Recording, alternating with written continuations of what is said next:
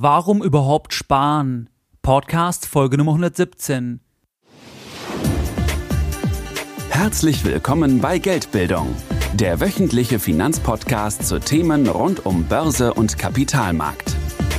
Erst die Bildung über Geld ermöglicht die Bildung von Geld. Es begrüßt dich der Moderator Stefan Obersteller. Herzlich willkommen bei Geldbildung. Schön, dass du wieder dabei bist. In dieser heutigen, sehr kurzen Ausgabe möchte ich mit dir über das Thema Warum überhaupt sparen sprechen.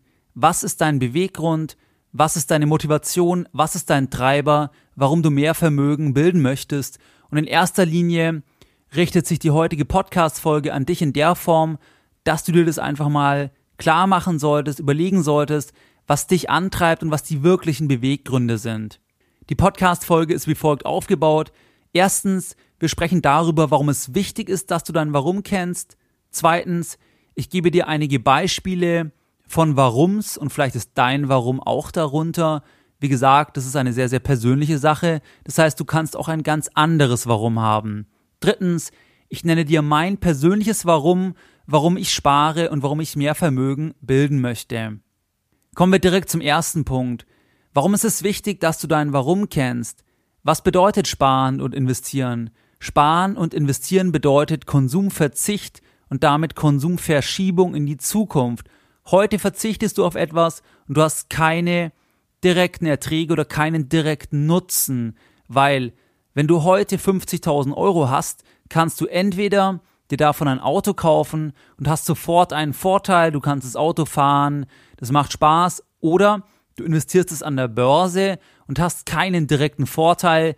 Wenn du es in Aktien investierst, dann bekommst du vielleicht irgendwann eine Dividende, aber du hast ja nicht den gleichen Vorteil, weil du verzichtest erstmal auf den Großteil des Kapitals. Für diesen Verzicht brauchst du ein gewisses Warum, dass du regelmäßig sparst, dass du deine Sparpläne nicht aussetzt. Das heißt, du brauchst eine gewisse Motivation und ich glaube, dass ganz viele Menschen an der Stelle ein Problem haben, und das ist auch der Grund, warum ich die Podcast-Folge aufgenommen habe, weil die wenigsten wissen, warum sie überhaupt sparen sollen. Weil ich wage mal die These in den Raum zu stellen, dass der Durchschnittsbürger, wenn du ihm 50.000 oder 100.000 Euro gibst, dann wird der nicht das Geld investieren, sondern ausgeben, verkonsumieren, ohne Wertung jetzt weil er oder sie ja gar nicht weiß, warum soll ich überhaupt sparen? Ich habe jetzt das Geld und jetzt kann ich es ja ausgeben. Da kommt die Idee ja gar nicht auf, dass ich es anlegen soll. Warum kommt die Idee nicht auf?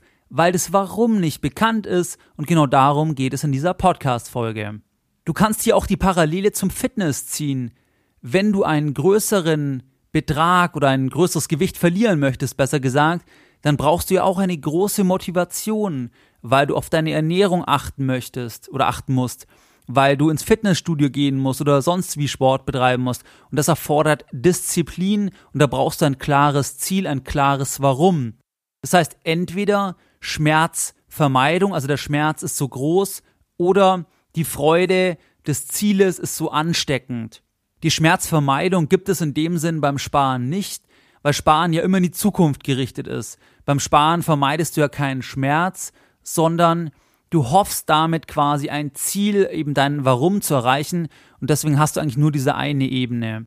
Was könnte jetzt ein Warum sein? Warum spart man überhaupt? Warum sparst du? Ein mögliches Warum könnte sein, ich will unabhängiger vom Arbeitgeber werden, ich will im Alter genug Vermögen auf der Seite haben, ich will meinen Kindern eine Ausbildung finanzieren, ich spare etwas, um ein Auto zu kaufen oder um etwas auf der Seite zu haben, damit ich Sonderausgaben bezahlen kann. Ich spare für eine Steuernachzahlung, was auch immer. Das heißt, das Warum kann kurzfristig, langfristiger Natur sein und es ist sehr, sehr unterschiedlich. Ich glaube, die meisten haben eben kein klares, langfristiges Warum und deswegen fehlt die Motivation, warum soll man überhaupt sparen?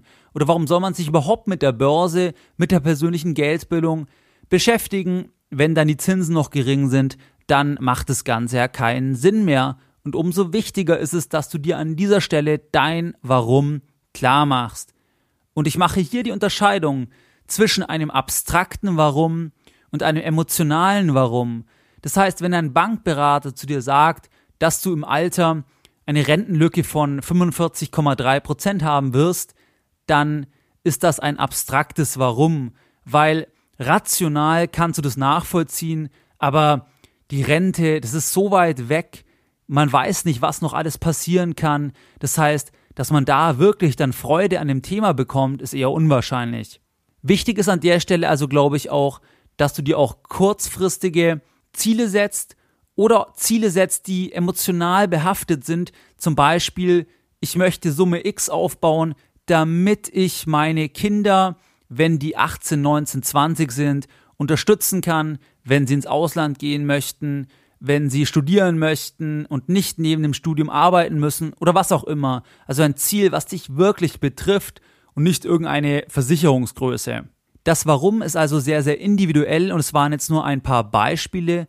Dein Warum kann ein völlig anderes sein. Mein Warum, das möchte ich dir jetzt im dritten Teil sagen und das ist im Prinzip sehr, sehr einfach. Warum spare ich? Warum möchte ich mehr Vermögen bilden? Vor allem, dass ich mir die Freiheit immer aufrechterhalte, Nein sagen zu können und die Freiheit habe, Optionen zu haben und auch Chancen zu ergreifen. Wenn ich nämlich nicht spare, dann engt sich mein Handlungsfeld immer weiter ein, weil ich zum Beispiel immer auf das direkte Einkommen, egal ob selbstständig oder unselbstständig beschäftigt, angewiesen bin. Du bist nämlich schon wesentlich freier, wenn du zum Beispiel die Lebenshaltungskosten für ein Jahr, für zwei Jahre, für drei Jahre, für fünf Jahre bezahlen kannst, dann hast du ja in jedem Fall die Freiheit, auch Nein zu sagen, weil du, weil deine Runrate quasi lang genug ist, um etwas anderes machen zu können und du kannst auch Dinge ausprobieren, du kannst äh, Sachen ablehnen, Aufträge ablehnen und so weiter. Das heißt, das ist mir wichtig, deswegen spare ich, damit ich das eben immer weiter behalten kann und Überlege dir, was dein Warum ist. Was waren jetzt die Lessons learned in der Podcast-Folge Nummer 117? Deine Lessons learned in der heutigen Podcast-Folge. Mit einem guten Warum, das vielleicht noch emotional behaftet ist, spart es sich leichter. Es gibt viele verschiedene Warums und du solltest deines selbst herausfinden. Mein Warum ist wie gesagt die Freiheit und immer Nein sagen zu können. Wie du es gewohnt bist, möchte ich auch die heutige Podcast-Folge mit einem Zitat beenden von Jean-Jacques Rousseau. Und dieses Zitat habe ich schon öfters verwendet, aber mir gefällt es ganz besonders gut. Das Geld, das man besitzt, ist das Instrument der Freiheit. Das Geld, dem man nachjagt, ist das Instrument der Knechtschaft. Mehr Informationen zu Themen rund um Börse und Kapitalmarkt findest du unter www.geldbildung.de. Und immer daran denken, Bildung hat die beste Rendite.